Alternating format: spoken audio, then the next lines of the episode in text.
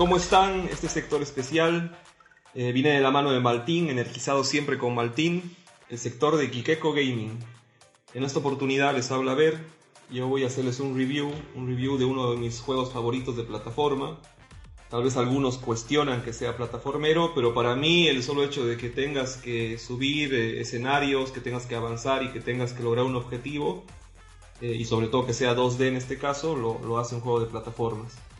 Eh, les estoy hablando del Super Metroid, que es un juego que fue lanzado en el año 94 para el Super Nintendo, desarrollado y publicado por la misma Nintendo y el creador es el japonés Yoshio Sakamoto. ¿Qué tenía de interesante este Metroid? Que para la época eh, venía en el cartucho más grande que se podía esperar, que era de 24 megabits. Eh, hoy en día, si nosotros quisiéramos jugarlo, la podemos jugar obviamente en la, en la Super Nintendo clásica, pero también hay la posibilidad de jugarlo en la consola virtual del Wii, del Wii U y en la consola virtual del Nintendo 3DS. Como les decía, el género es un platformer 2D con elementos de acción-aventura y elementos RPGs. Mm, vámonos al argumento. Para entender el argumento del juego tenemos que remontarnos a los dos primeros juegos. El primero salió en Nintendo y el segundo salió en el Game Boy original. Y el juego eh, ronda más que todo eh, acerca de dos eh, fuerzas que se enfrentan constantemente, que vendrían a ser la Federación Galáctica, que representa lo que es el orden en el universo, y los piratas espaciales, que son obviamente los que están al margen de la ley. ¿De qué trata el juego? El juego trata de que en un momento determinado los piratas espaciales descubren que en un planeta determinado, que viene a ser el planeta em, Ceres, existe un microorganismo llamado Metroid, ahí viene el juego, y este microorganismo tiene un poder eh, descomunal. En ese momento no sabían bien para qué era el poder, pero se dan cuenta que este microorganismo puede eh, extraer la vida de cualquier eh, ser que sea un ser humano o un ser viviente y lo puede potenciar. Es por eso que a raíz de esa lucha y esa lucha que tiene la Federación Galáctica versus los piratas espaciales, eh, hay un conflicto en este planeta y los piratas espaciales logran eh, alejar a la Federación Galáctica. Por tal motivo, y como no tienen la, posibilidad o la potestad para poder recuperar estos organismos, la Federación Galáctica recluta a Samus, que es un bounty hunter, un cazarrecompensas. ¿Cuál es la misión? Eh, en el primer juego, obviamente, la misión es entrar al planeta, eh, recolectar a Metroid y obviamente eliminar lo que serían eh, las a los piratas espaciales. En el primer juego, ese es el final, se logra eso. En el segundo Metroid tenemos obviamente eh, a Samus ya mucho más madura, que no solo tiene que eliminar a los piratas espaciales, sino que tiene que eliminar a los Metroids. ¿Por qué? Porque se dan cuenta que son organismos que son capaces de destruir eh, cualquier tipo de raza. En el final del juego, en el final del Metroid 2, Evidentemente Samus logra eh, destruir a todas las formas de Metroid, inclusive a la reina Metroid que habita en el, en el planeta, pero al final, como el típico, la típica película de Alien, nos encontramos con un huevo de Metroid que identifica a Samus como si fuese la madre, y es por eso que decide seguirlo.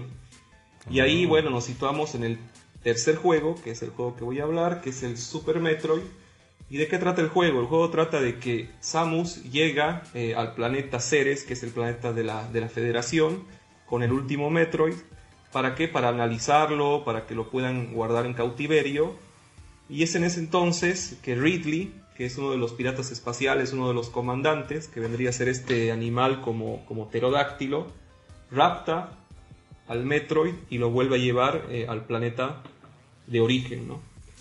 Es ahí donde otra vez Samus tiene que luchar contra ellos y al final eh, pelear otra vez con la Matter Brain, que sería una especie de organismo que eh, lidera a los piratas espaciales. ¿Por qué se llama Super Metroid? Porque en determinado momento este Metroid huevo o este pequeño Metroid se transforma en un Metroid gigante que tenemos que luchar contra él, pero en cierto momento como identificó que Samus eh, era un organismo bueno o lo identificó como su madre en determinado momento, nos ayuda y nos da poderes que son justamente los poderes que nosotros eh, poseemos a lo largo del juego. ¿Qué tiene de interesante el juego? La verdad es una, un perfeccionamiento del primer metro y es un juego muy abierto, tiene muchas áreas, uno puede ir donde quiera, eh, los gráficos están increíbles, la música está increíble y los poderes se adquieren a medida que descubres áreas secretas. Por ende, puedes acabar el juego si tienes la suficiente habilidad sin haber conseguido ningún superpoder, digamos, ningún power-up.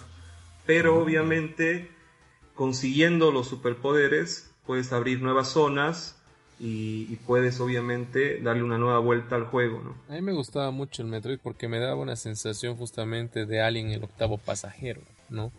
Y como lo estás contando, justamente tiene ese tema de, de un juego de que tenía un poquito de, lado oscuro, de terror.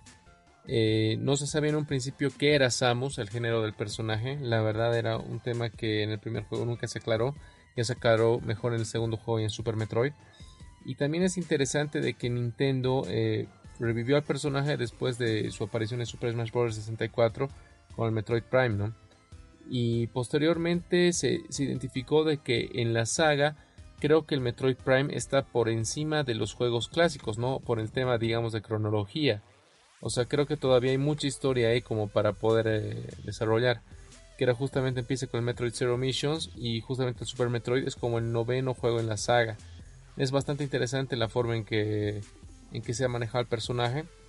Y creo que es uno de los mejores títulos en el tema de plataformas y también sagas eh, en la historia de, los, de las consolas. Como bien mencionabas ver en otro podcast, la jugabilidad del Metroid era muy similar a la de Castlevania. Yo recuerdo haber jugado de, pequeño ambos juegos y ambos eran bastante difíciles para mí en esa época, ¿no? Me, me, costaba mucho pasar los niveles, adquirir los poderes, los power-ups. No sé qué, qué piensan ustedes, chicos. ¿Qué les parecía cuando lo jugaban hace tantos años? Coincide y de hecho, a la actualidad he vuelto a jugar el, primero y como yo no lo había jugado en Super Nintendo. Con eso que hay que volver, retroceder, subir, bajar. Eh, yo estaba acostumbrado a las plataformas que eran lineales, ¿no? Mario, así, punto A, punto B. Pero en este vas, vienes, vuelves, subes, otra vez tienes que bajar. Y supongo que en su momento para un niño era mucho más difícil. Porque hasta ni le das tanto interés a la historia, ¿no? Vas, quieres llegar al final y listo. En cambio, en este caso creo que eh, la historia y, todo el ambiente que te, que te daba el juego, creo que te sumergía en algo diferente. Por más allá de, los gráficos limitados que se tiene, eh, te, introduce a una historia por lo menos ahora yo ya la entiendo mejor y te da ganas de llegar hasta el final para saber qué es lo siguiente que te va, que te va a dar la historia. Sí, además no se olviden que para la época eh, como decías Freddy, literalmente te podías perder en el, en el escenario, ¿no? Porque no había guías, no había videos en YouTube donde te decían vení por acá, encontré este secreto. Y eso te permitía que vos eh, hagas la aventura a tu manera, ¿no? Por ahí encontrabas algún secreto eh, de suerte, o por ahí insistías, insistías porque veías una plataforma que se veía diferente en el, sombreado, y había mucha gente que se perdía y tomaba horas en horas, más que todo en buscar secretos, más que en llegar obviamente al, final del juego. Respecto a lo que mencionas de que no teníamos el acceso a internet, digamos, a estos cheat codes o a tener un mapa o una guía de cómo pasar el juego, antes para Nintendo había un grupo designado por Nintendo al cual tú podías hacer una llamada y ellos te podían decir más o menos cómo desbloquear ciertos eh, aspectos de los juegos, cómo obtener estos niveles bonus y demás. No sé si existía esto para, para la saga de Metroid. No te sé que había para la verdad no, no sé, no sé, pero sí sé que obviamente eh, acompañaba a veces eh, los tips la revista que estaba en Estados Unidos al, al, momento, ¿no? Que era la... No recuerdo cómo se llamaba la revista. Nintendo Power. Nintendo Power, que también había acá en, Sudamérica, ¿no? Creo que llegó un poco después, pero, pero también había. Pero no, qué interesante, la verdad. También no me imagino al día de hoy llamar un número para que me guíen, digamos, en un juego, ¿no? Lo veo bastante banal, pero para la época era un asunto serio seguramente, ¿no? Claro, sí, de y, hecho. y, además era justo esa magia, ¿no? De...